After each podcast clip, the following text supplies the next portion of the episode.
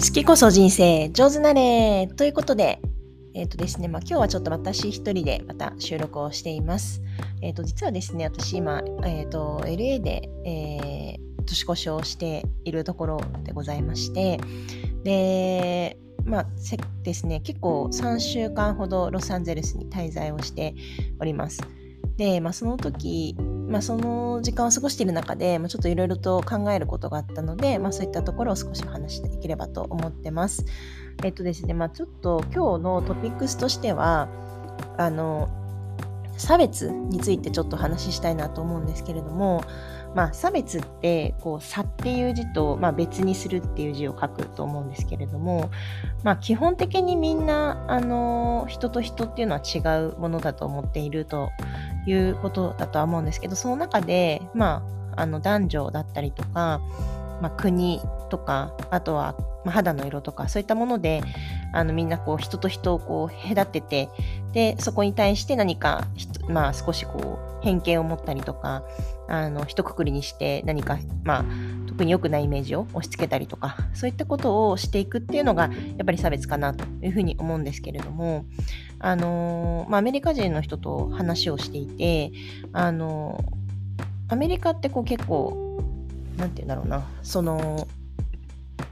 男女とか、あと例えば、まあ、あの、肌の色の人が違う色の人がたくさん住んでたりとかしてこうダイバーシティっていうのをすごくこうすが進んでるようなあのイメージがあるかなっていうふうに思ってるたんですけど実際その来てみた時にあの日本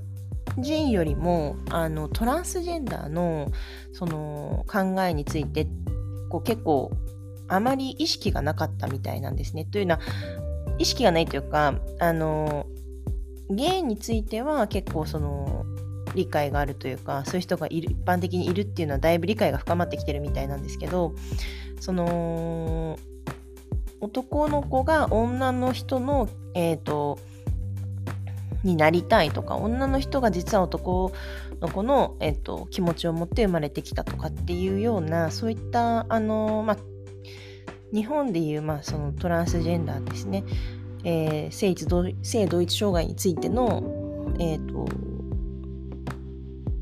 知識っていうのはあんまりないんだなっていうことが分かりました。でも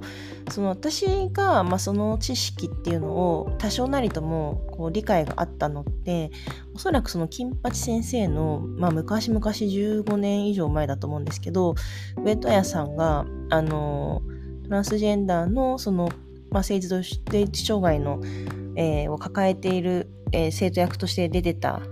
ドラマを見て初めてその時にあの知識が身についたのかなっていうふうに思っていてなんかそういった機会がなかったら逆にあんまり分からなかったなっていうふうに思うとやっぱりそのどれだけなんかまあドラマになり何にしても知識だったりとか知ることっていう機会があるっていうのが非常に重要なのかなっていうふうに思いました。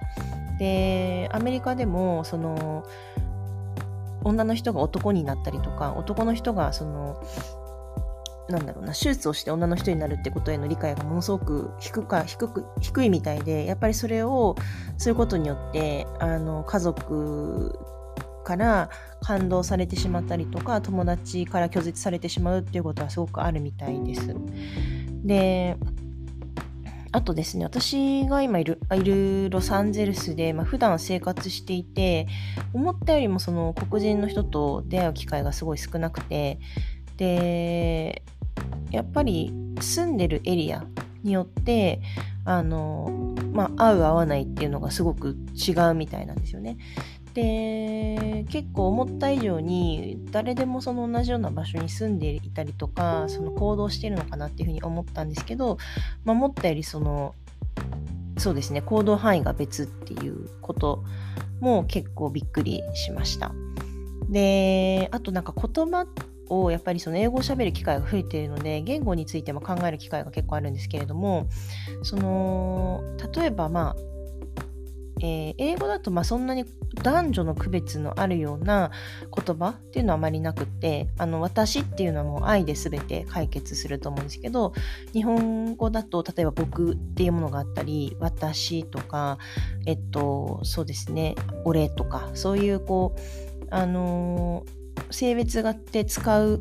あのー、表現が違ったりとかあと、えーベトナムに私住んでた時もベトナムってどっちかというとその男女もありますしその年が上か下かによってもあの使う言葉が違う。相手が、えー、年上の場合に使う言葉と年下の場合に使うあなたっていう言葉にも一個も、えーと、違う言葉を使ったりとか、まあ、あとはまあ、よくあるそのスペイン語とかフランス語っていうのはもう名詞に対してフェミニンとかファあのマスキリンって言ってその男性名詞なのか女性名詞なのかっていうのによって、えっと、this is みたいなのが、えっと、男性用と女性用で表現が違うっていう、まあ、あのことがあったりするので、まあ、結構その言語にあるものの背景によって、えー、意外にその男女の考え方というかだったり年上か年下かっていうことによって、まあ、これを差別というのかただ単純に、まあ、分けることによってうんなんだろうそれを意識しているっていうことなのでそれが悪いこと必ずしも悪いことではないかともしれないんですけどそうやってこうまあ、分けて考えてるっていうような、まあ、言語の背景みたいなものも結構あるなっていうのをこっちに来て思ったりしています。はい。えっ、ー、と、まあそんなこう結論があるような話ではないんですけれども、